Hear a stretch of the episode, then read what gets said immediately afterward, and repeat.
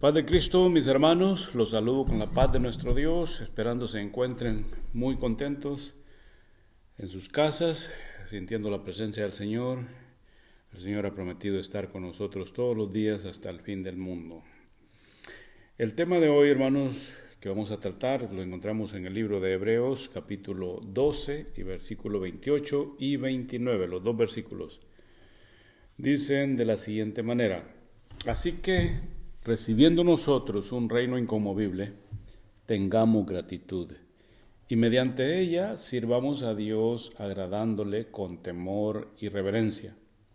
Verso 29 dice, porque nuestro Dios, miren cómo dice hermanos, nuestro Dios es fuego consumidor. Muy bien, tenemos un gran versículo, es la culminación de la epístola y es una gran exhortación para todo el pueblo de Dios. Nos dice unas grandes verdades. Lo, el centro de este versículo lo encontramos en la palabra tengamos gratitud.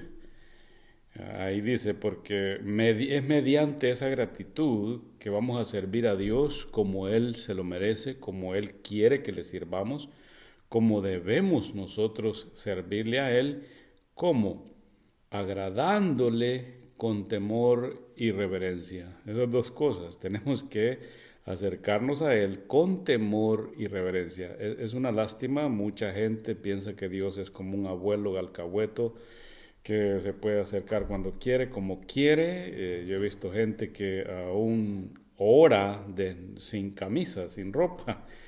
¿Verdad? Eso es no, no tener temor. ¿Quién, ¿Quién se pudiera acercar así a un juez o al presidente de una nación? Ahora contimás a Dios, ¿verdad? Eh, Dios se tiene que acercársele, se tiene que agradecérsele, se tiene que tener gratitud. De ahí dice, tengamos gratitud y mediante esa gratitud sirvamos a Dios. Quiere decir esto que un cristiano, un hijo de Dios, todo el tiempo va a ser agradecido. E, él va a ser agradecido. E, es como, como un esclavo contento con su Señor. Lo que el Señor le diga que haga su amo, lo que su amo le diga que haga, lo va a hacer y lo va a hacer con una sonrisa. ¿Por qué razón? Porque está agradecido. Su amo lo ha tratado muy bien.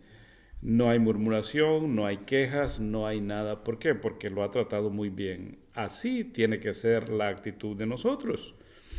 Eso es lo que dice este gran versículo. Así que recibiendo nosotros un reino inconmovible, o sea, esa es la razón, un reino inconmovible, tengamos gratitud y mediante ella sirvamos.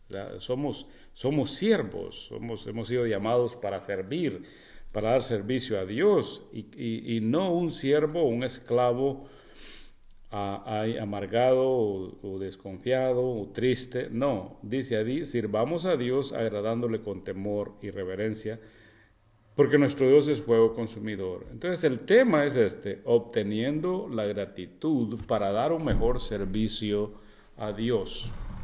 Eso lo, lo deducimos del verso 28, donde dice tengamos gratitud, tenemos que tener gratitud.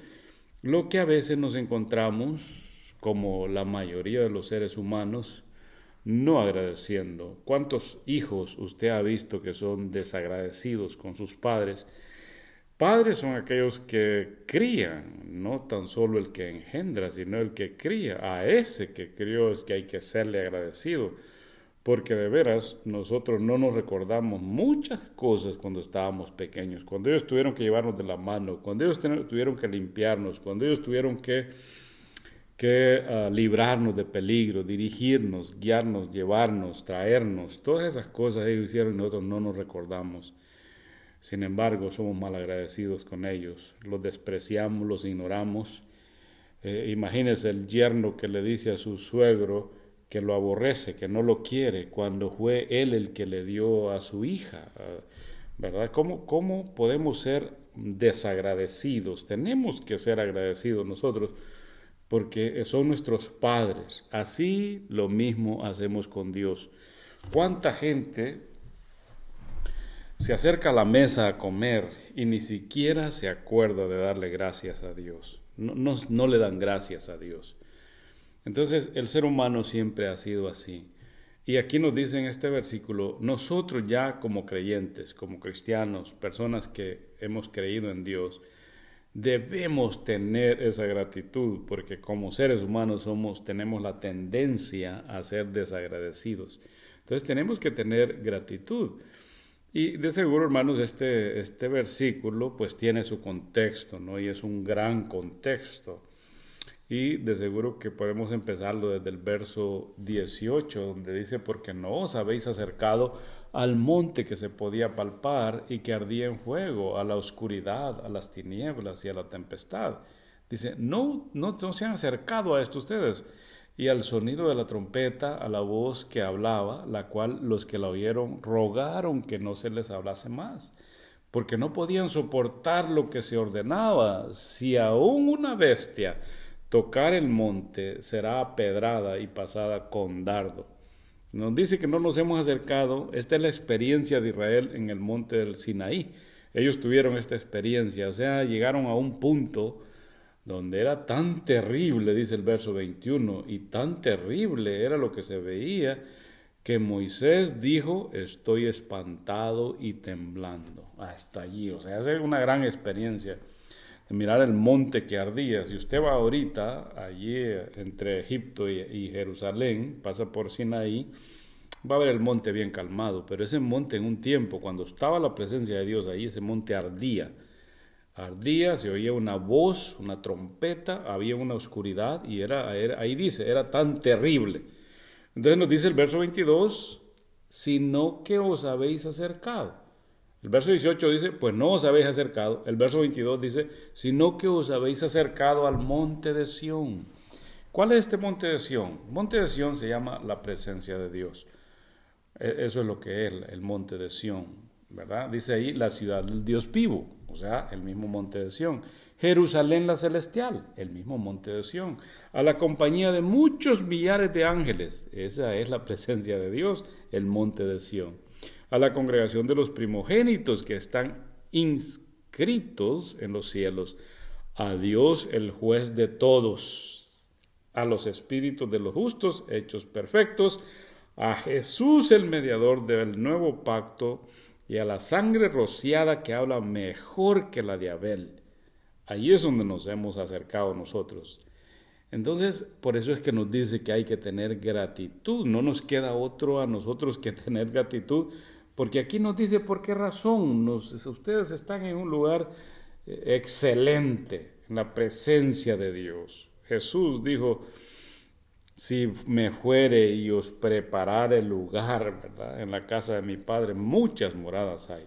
Si así no fuera, yo os lo hubiera dicho. Voy pues a preparar lugar para vosotros. ¿Cuál es ese lugar? Es la cruz del Calvario. Y si me fuere y os preparare lugar, vendré otra vez. Después de tres días vino otra vez y os tomaré a mí mismo, para que donde yo estoy, vosotros también estéis. Entonces, desde entonces, aquí yo estoy con vosotros todos los días hasta el fin del mundo.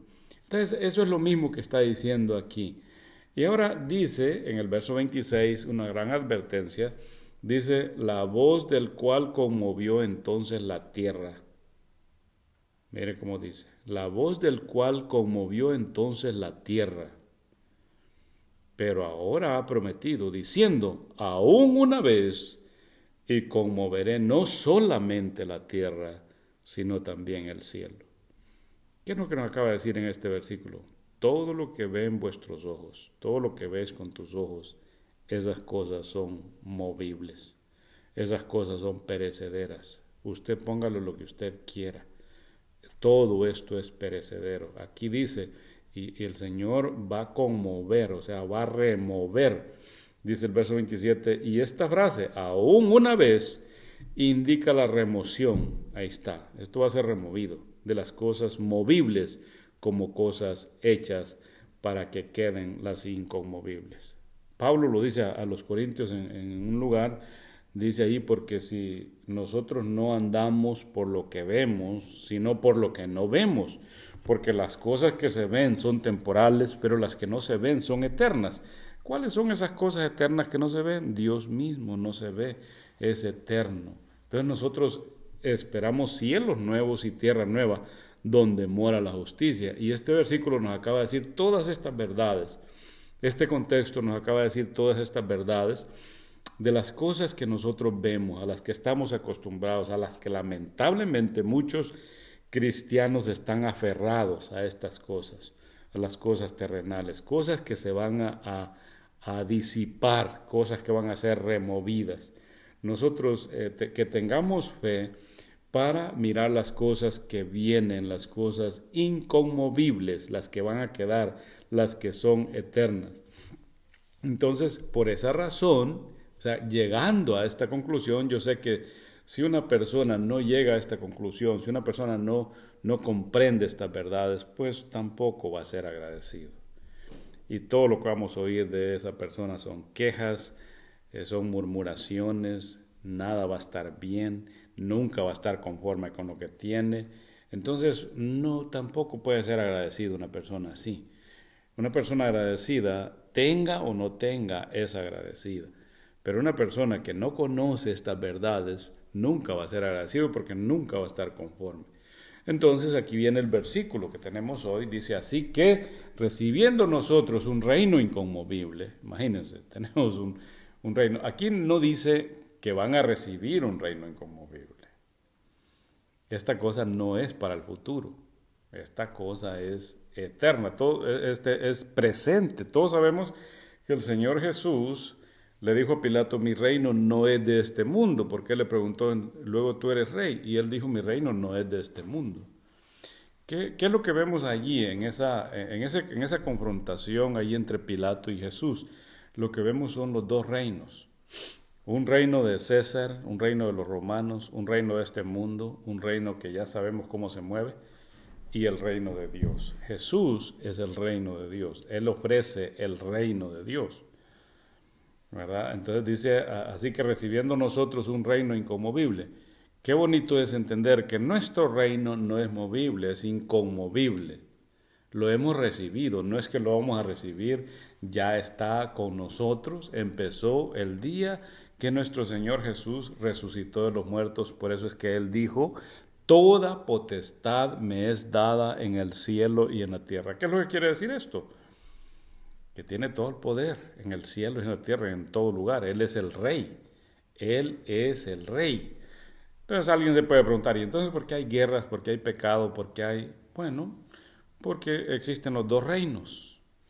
Todo aquel que viene a Cristo es pasado de ese reino de las tinieblas a este reino de nuestro Señor Jesucristo. A Pablo se le dijo, cuando se le habló para que se convirtiera a nuestro Señor Jesucristo, cuando le dijo Pablo, Saulo, Saulo, ¿por qué me persigues? Dura cosa te es dar cosas contra el aguijón.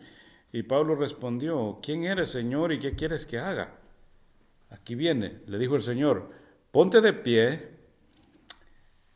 porque para esto me ha aparecido a ti, para ponerte por ministro y testigo de las cosas que has visto y de aquellas que me apareceré a ti, librándote de tu pueblo y de los gentiles a los cuales ahora te envío ¿Para qué? Para que abra sus ojos, para que se conviertan de las tinieblas a la luz, de la potestad de Satanás a Dios, y para que reciban por la fe que es en mí perdón de pecados y herencia entre los santificados. ahí, vemos, ahí vemos esto. ¿Qué es lo que sucede con el que se va convirtiendo? Bueno, es trasladado de un reino a otro. Existe el reino de las tinieblas. Ahora, este reino de las tinieblas este reino es un reino ah, temporal. Este es un reino que no es para siempre. Nosotros tenemos que hacer una decisión. Eh, hay una ilustración muy bonita en el libro de Primera de Samuel, primer libro de Samuel, donde, donde hay un hombre allí que pone en mal a David para que a David le vaya mal, porque él sigue a Saúl. Pero al mismo tiempo hay otro hombre allí que es el sacerdote Abiatar, él sigue a David. A pesar de que David no tiene nada todavía, pero él sigue a David. Entonces ahí están el reino de David y el reino de Saúl. pero el reino de David todavía le falta que sufrir. Así está aquí. Hay dos reinos, el reino de las tinieblas y el reino de la luz, que es el reino de nuestro Señor Jesucristo. Y en este reino, bueno, mientras vivamos aquí, dijo el Señor Jesús, si alguno quiere venir en pos de mí, niéguese a sí mismo, tome su cruz cada día y sígame. Entonces esto existe en este reino. Yo sé, hermanos, que esto está rico, completamente rico. Hay mucho aquí, pero ojalá que ustedes puedan ah, analizarlo más y aprender más y, estudiarlo más, ¿verdad? Entonces, hermanos, vamos a entrar en ya la parte del sermón. Solamente se puede dar un excelente servicio a Dios cuando se tiene gratitud. Acordémonos pues que el tema que estamos persiguiendo es obteniendo la gratitud para dar un mejor servicio a Dios. Entonces la proposición es solamente se puede dar un excelente servicio a Dios cuando se tiene gratitud. Entonces, ¿cómo podemos obtener la gratitud que nos permitirá dar un mejor servicio a Dios? Para lograrlo, vamos a cultivar al máximo las siguientes acciones. Acción número uno, tenemos que cultivar la acción de mirar lo que Dios ha hecho en nosotros y lo que Dios ha hecho en los demás. Así como dije al principio, así como somos desobedientes a nuestros padres, como somos desagradecidos con nuestros padres, como el ser humano es, desagradecido con sus padres, ¿qué es lo que mira usted en la mayoría de los jóvenes? ¿Qué es lo que dice uno cuando ya está joven? La mayoría de nosotros. Ya me voy de esta casa, no vuelvo a esta casa, ya no quiero estar en esta casa. Se, le olvida todo lo que los padres hicieron por uno. Así también es fácil olvidar todo lo que Dios ha hecho por nosotros. Entonces, como, como cristianos, cuando entendemos esta verdad, vemos lo que dice la primera parte del versículo. Así que, ¿verdad? Tenemos aquí un adverbio y una conjunción, quiere decir que está, quiere, decir que está uniendo lo del verso 27. Así que, recibiendo nosotros. O sea, imagínense, ya lo tenemos en las manos, está en nuestras bolsas. más bien nosotros estamos allí, lo hemos recibido, ya estamos allí. Así que recibiendo nosotros, ¿qué habéis recibido? Un reino inconmovible. Esto está tremendo, un reino inconmovible. Imagínense, un reino inconmovible. O sea, eso es lo que hemos recibido. Cuando no miramos esto, vamos a tener problemas para ser agradecidos y no vamos a poder dar un mejor servicio a Dios. Cada uno de nosotros, usted me está oyendo ahorita, hágase un examen. ¿Qué servicio le está dando a Dios? Hemos visto, ya los que tenemos un tiempo, hemos visto personas que han, han estado en la iglesia, pero ellos vienen nomás con otra intención. Quieren que Dios les sane cuando están enfermos, quieren que los hermanos les den palabra de ánimo cuando están desanimados pero ellos no colaboran en nada. Sí, ellos vienen con esa misma intención a ver qué pueden sacar, qué van viendo para ellos. ¿Por qué? Porque esa es la mentalidad del mundo, ¿no? Te doy si me das, o sea, si... Eh, y cuando ofrendan, vienen esperando que Dios, si dan un dólar, vienen esperando en Dios que les dé dos. Imagina qué clase de servicio. Ese servicio no es un servicio que en gratitud. No, así no va. Entonces nosotros, si no miramos lo que Dios ha hecho ya por nosotros, ¿y qué es lo que ha hecho? Pues nos ponemos a pensar desde el día que fuimos concebidos. ¿Qué es lo que dicen? Que aproximadamente 300 mil semillas fueron emitidas el día que fuimos concebidos. Y una semilla de, humana es tan pequeña que cuántas caben en el alfiler, de, en la punta de un alfiler, en la punta de una aguja pues mi hermano, mi amigo, eso era lo que éramos nosotros. Eh, en un tiempo éramos tan pequeños así, y, eran, eh, o sea que tendríamos 200.999 hermanitos, esas semillitas que venían allí, y uno fuimos nosotros. Es un gran milagro. Comenzando de allí. Si usted lee el Salmo 139, Ahí le dice que antes que nosotros fuéramos formados, Dios ya tenía todo. O sea, ahí, habla la forma que fue cuando el, cuando el salmista eh, habla en ese salmo, dice, estoy maravillado. O sea, los que saben de medicina saben todos los sistemas que tenemos en el cuerpo sistemas tremendos, porque es uno de los peligros que hay ahorita, es con aquellas personas que el sistema, el sistema inmune, eh, si, no tiene, si tiene, no, no tiene buenas las defensas, le dicen, ten mucho cuidado porque tú te puedes morir con este coronavirus, porque tus defensas no están bien.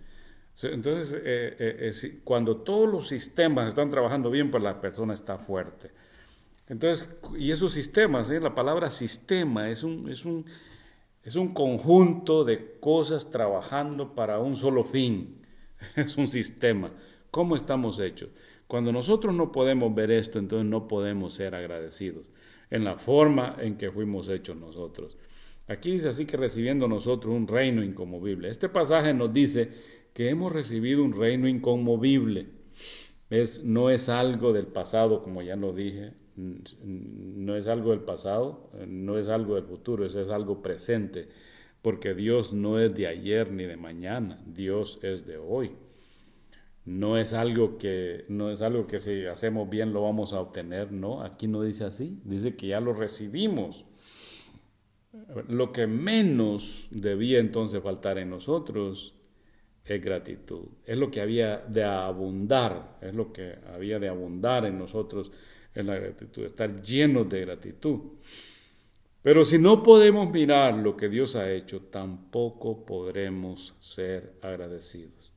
Nuestro Señor Jesucristo nos habla de, más bien el Evangelio, nos habla, Lucas, Lucas 17, 11, dice que yendo Jesús a Jerusalén, pasaba entre Samaria y Galilea. Y al entrar en una aldea, le salieron al encuentro diez leprosos, diez hombres leprosos todos los que han visto esta enfermedad es terrible. Esta es una enfermedad que no tiene dolor, pero se va comiendo todas las partes del cuerpo y se le van cayendo. Es que una persona se le caen, los, se le caen las sencillas. Miren cómo se mira esta persona. Se le cae parte de la mejilla, se le cae parte, se le caen los dedos, se le caen. Eso es una enfermedad terrible. Y aquí dice que eran diez leprosos, diez hombres leprosos, los cuales se pararon de lejos y alzaron la voz diciendo, Jesús, Maestro, ten misericordia de nosotros. Cuando él los vio, les dijo, id, mostraos a los sacerdotes. Y aconteció que mientras iban, fueron limpiados, imagínense este gran milagro. Y entonces uno de ellos, viendo que había sido sanado, volvió glorificando a Dios a gran voz. Esto se llama agradecimiento. Esto es ser agradecido. Por eso es que hay hermanos que son agradecidos y bueno, llegan al culto y gritan, alaban y bendicen. Pero este otro que está frío aquí le ofende porque dice, ¿y este por qué no se calla? No, pues sí, es que este está agradecido y este otro no. ¿Verdad? Nuestro Señor habló de dos personas, de dos deudores. Él llegó a la casa de, un, de uno que había sido sanado, también un tal Simón, dice, dicen los evangelios.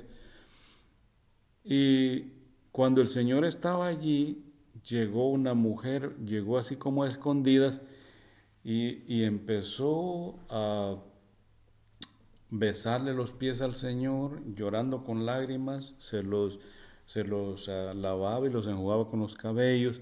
Y esta persona que estaba ahí sentada empezó a decir dentro de sí, si este fuera profeta, supiera qué clase de mujer es la que lo está tocando.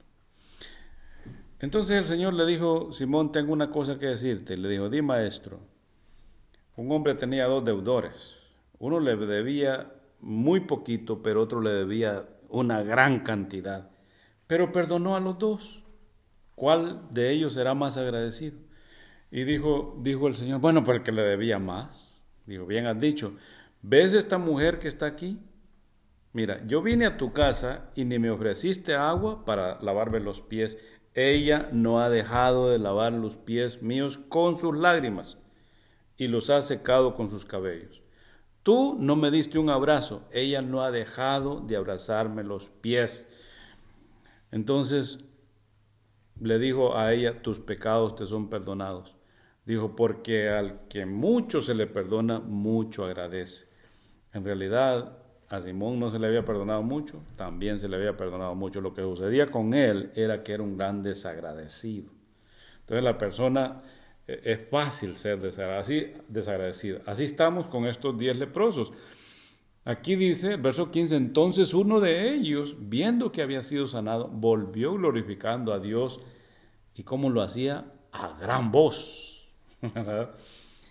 y se postró rostro en tierra a sus pies dándole gracias. Y este era samaritano, o sea, para empezar no era ni judío, era samaritano, era extranjero.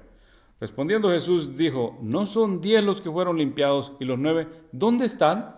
No hubo quien volviese y diese gracias y diese gloria a Dios, sino este extranjero.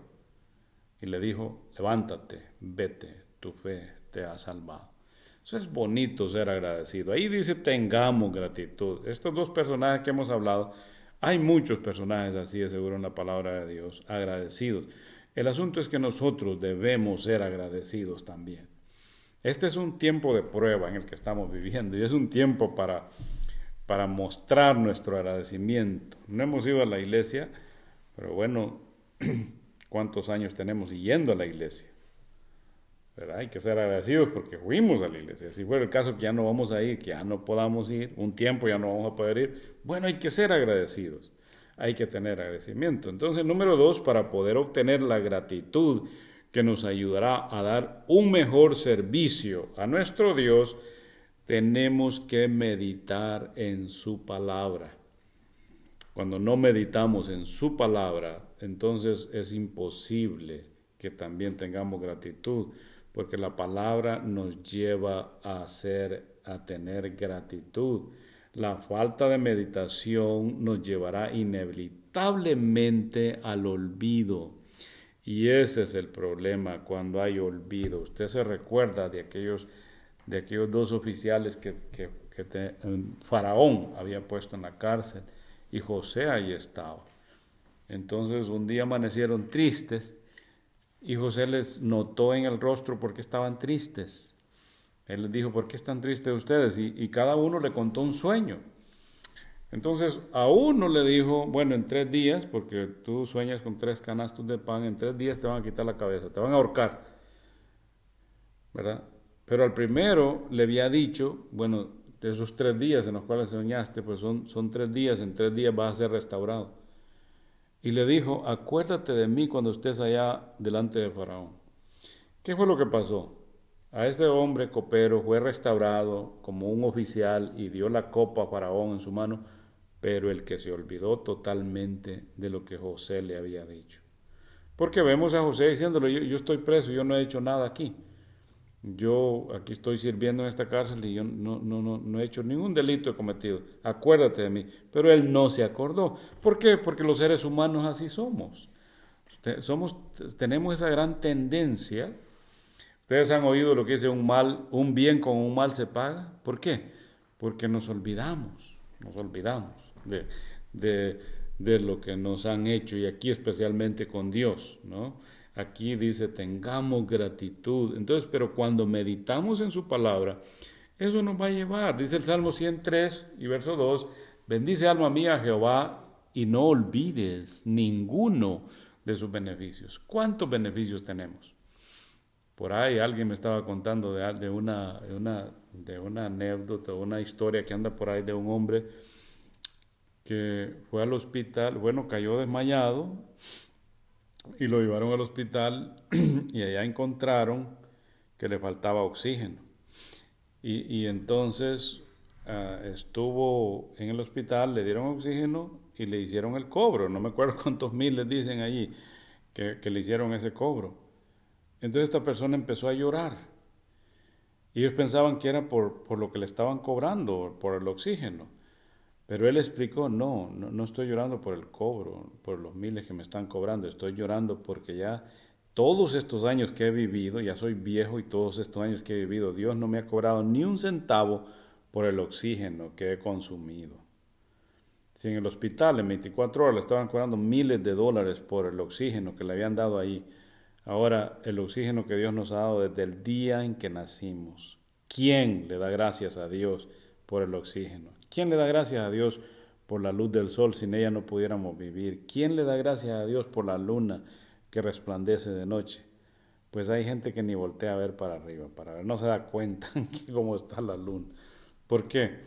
Porque así somos nosotros, lamentablemente. El Salmo dice, bendice alma mía a Jehová y no olvides ninguno de sus beneficios. Qué bonito va a ser cuando llevemos en mente todos los beneficios que Dios nos ha dado. Él es quien perdona todas tus iniquidades. Qué tremendo aquí. Perdona todas tus iniquidades. ¿Tienes iniquidades? Pues Él te las perdona todas. El que sana todas tus dolencias. El que rescata del hoyo tu vida. El que te corona de favores y misericordias. ¿Cuántas veces Dios nos ha librado a nosotros de peligros?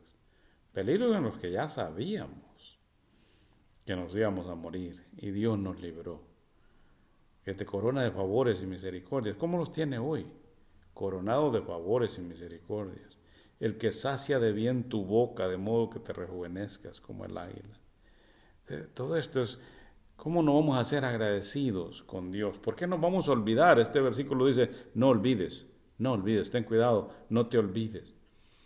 Solo se puede ser como un árbol plantado junto a corrientes de agua, que da su fruto a su tiempo y su hoja no, cae cuando se medita en su palabra, así dice el Salmo, sino que en su ley medita de día y de noche. Será como árbol plantado junto a corrientes de agua. Entonces, esto quiere decir que va a ser agradecido, un árbol contento.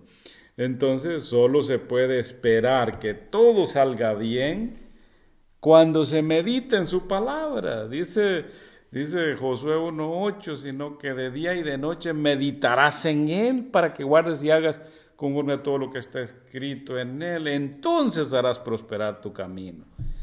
Y todo te va a salir bien, pues si meditas en su palabra, ahí sí. Y en su ley medita de día y de noche. Entonces nunca seremos un cristiano lleno de gratitud si no meditamos en su palabra. Número tres, y este es el último ya, el último eh, eh, la última acción, ¿verdad? La última acción que debemos nosotros tomar para que podamos ser agradecidos, que haya gratitud en nuestras vidas, en nuestro corazón, y que con esa gratitud, mediante esa gratitud, podamos servir a Dios con temor y reverencia, porque así es como se le va a servir, no irreverente, ¿verdad? No, no, no podemos. ¿Cómo llegaríamos delante del juez? Delante del presidente de la República. Ahora, comparemos a un hombre con Dios.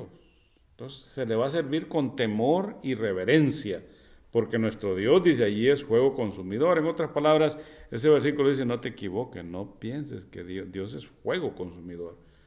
Eh, eso está ya aquí en el último versículo, ¿verdad? En la última parte, para poder obtener la gratitud que nos ayudará a dar un mejor servicio a Dios necesitamos buscar de su conocimiento.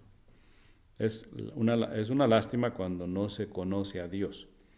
Se, se piensa de Dios muy diferente.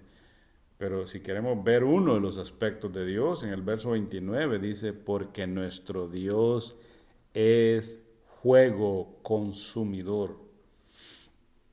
Esa es otra de las partes de Dios que la gente no quiere ver ni quiere pensar así.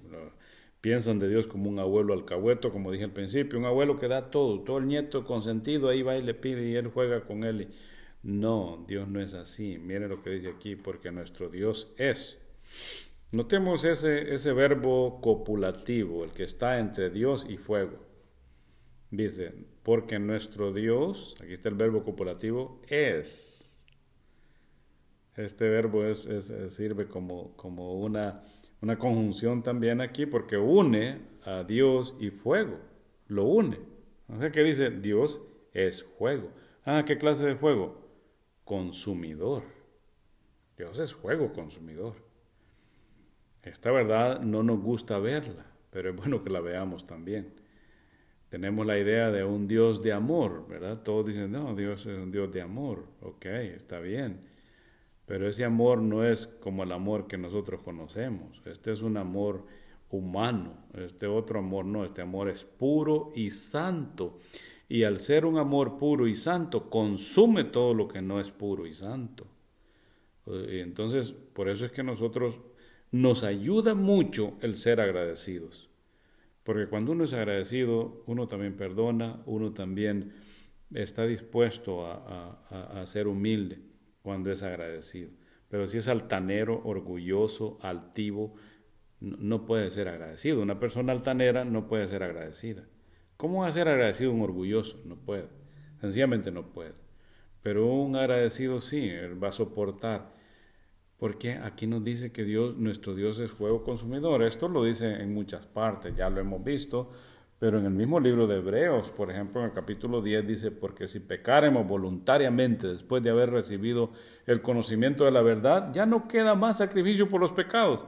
Verso 27, sino una horrenda expectación de juicio. Una horrenda expectación de juicio y de hervor de fuego que ha de devorar a los adversarios.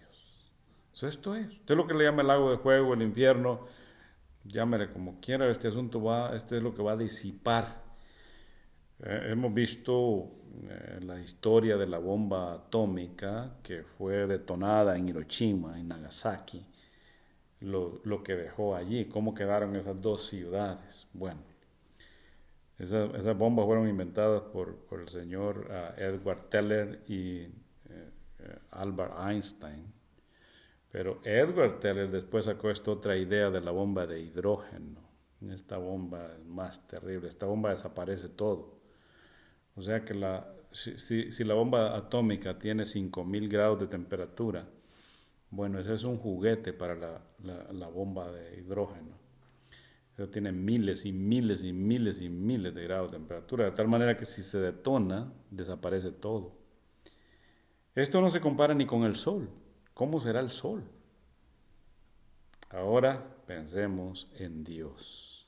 ¿Cómo será Dios? ¿Quién pudiera estar enfrente de él? Aquí dice en el verso 27, sino una horrenda expectación de juicio y de hervor de fuego que ha de devorar a los adversarios. Este ha sido el problema del pueblo de Dios en las edades, no haber entendido este. Pero Dios siempre advierte para evitar el hombre su propia destrucción. En el verso 25 del capítulo 12, ahí ya leímos allí, pero vamos a leer otra vez, dice, mirad que no desechéis al que habla. Qué advertencia, mirad que no desechéis al que habla, porque si no escaparon aquellos que desecharon al que los amonestaba en la tierra, mucho menos nosotros si desechamos al que amonesta desde los cielos. Entonces, Dios ha hablado todo el tiempo verso 1 de este, este, capítulo 1 y verso 1 de este libro, dice, Dios habiendo hablado muchas veces y de muchas maneras en otros tiempos a los padres por los profetas, en estos postreros días nos ha hablado por el Hijo. Ahí está, Dios siempre ha hablado. Y aquí dice, mirad que no desechéis al que habla. Dice el verso 26, la voz del cual conmovió entonces la tierra, pero ahora ha prometido diciendo, aún una vez, y conmoveré no solamente la tierra, sino también el cielo mismo. Y esta frase, aún una vez, indica la remoción de todas las cosas movibles para que queden las cosas como cosas hechas para que queden las inconmovibles. Ah, segunda de Pedro, capítulo 3 y verso 10 dice, pero el día del Señor vendrá como ladrón en la noche, en el cual los cielos pasarán con gran estruendo y los elementos ardiendo serán deshechos y la tierra y las obras que en ella hay serán quemadas. Puesto que todas estas cosas han de ser deshechas, ¿cómo no debéis vosotros andar en santa y piadosa manera de vivir? Es tremendo. Me pongo a pensar yo que a nosotros nos sucede como el insecto que vive sus 40, 60 días, o, un mes, o dos meses, pero él nace en una hoja y él piensa que esa hoja es todo, ahí hace todo, ahí se enoja, no quiere que nadie venga a esa hoja. Él piensa que esa hoja va a ser eterna, no sabe que esa hoja es temporal. Esa hoja se va a caer y va a ser quemada, va a ser deshecha. Así estamos nosotros aferrados a estas cosas y por eso es que no podemos tener gratitud. Pero hermanos, tengamos gratitud, seamos agradecidos. Primera a los tesalonicenses 5:18 dice, dad gracias en todo, porque esta es la voluntad de Dios para con vosotros en Cristo Jesús. Termino otra vez con el mismo versículo, el, mismo, el versículo dice, así que recibiendo nosotros un reino inconmovible, tengamos gratitud O sea, asegurémonos que hay en nosotros gratitud, que vive en nosotros la gratitud, que somos agradecidos. ¿Con quién somos agradecidos? Pues si no le agradecemos a la persona que nos sirve la comida en la mesa, a la persona que nos plancha la ropa, a la persona que nos, nos, nos ayuda, entonces, ¿cómo le vamos a agradecer a Dios? Tenemos que, nosotros tenemos que ser agradecidos. Tengamos, ahí dice tengamos, del verbo tener. Tengamos, aquí está en plural, todos nosotros, tengamos, del verbo tener. ¿Y qué, qué, qué cosa? Gratitud. Tengamos gratitud. Y mediante ella, o sea, mediante, mediante quiere decir por medio, o sea, el medio, el medio con el cual le vamos a servir a Dios es la gratitud. Sirvamos a Dios agradándole. eso es lo que queremos, agradar a Dios, con temor y reverencia. Así tiene que ser. Queridos hermanos, Dios los bendiga a todos. Espero eh, les haya servido esta, esta enseñanza acerca de obteniendo la gratitud para dar un mejor servicio a Dios. Es lo que queremos todos, dar un mejor servicio a Dios, ser mejores siervos.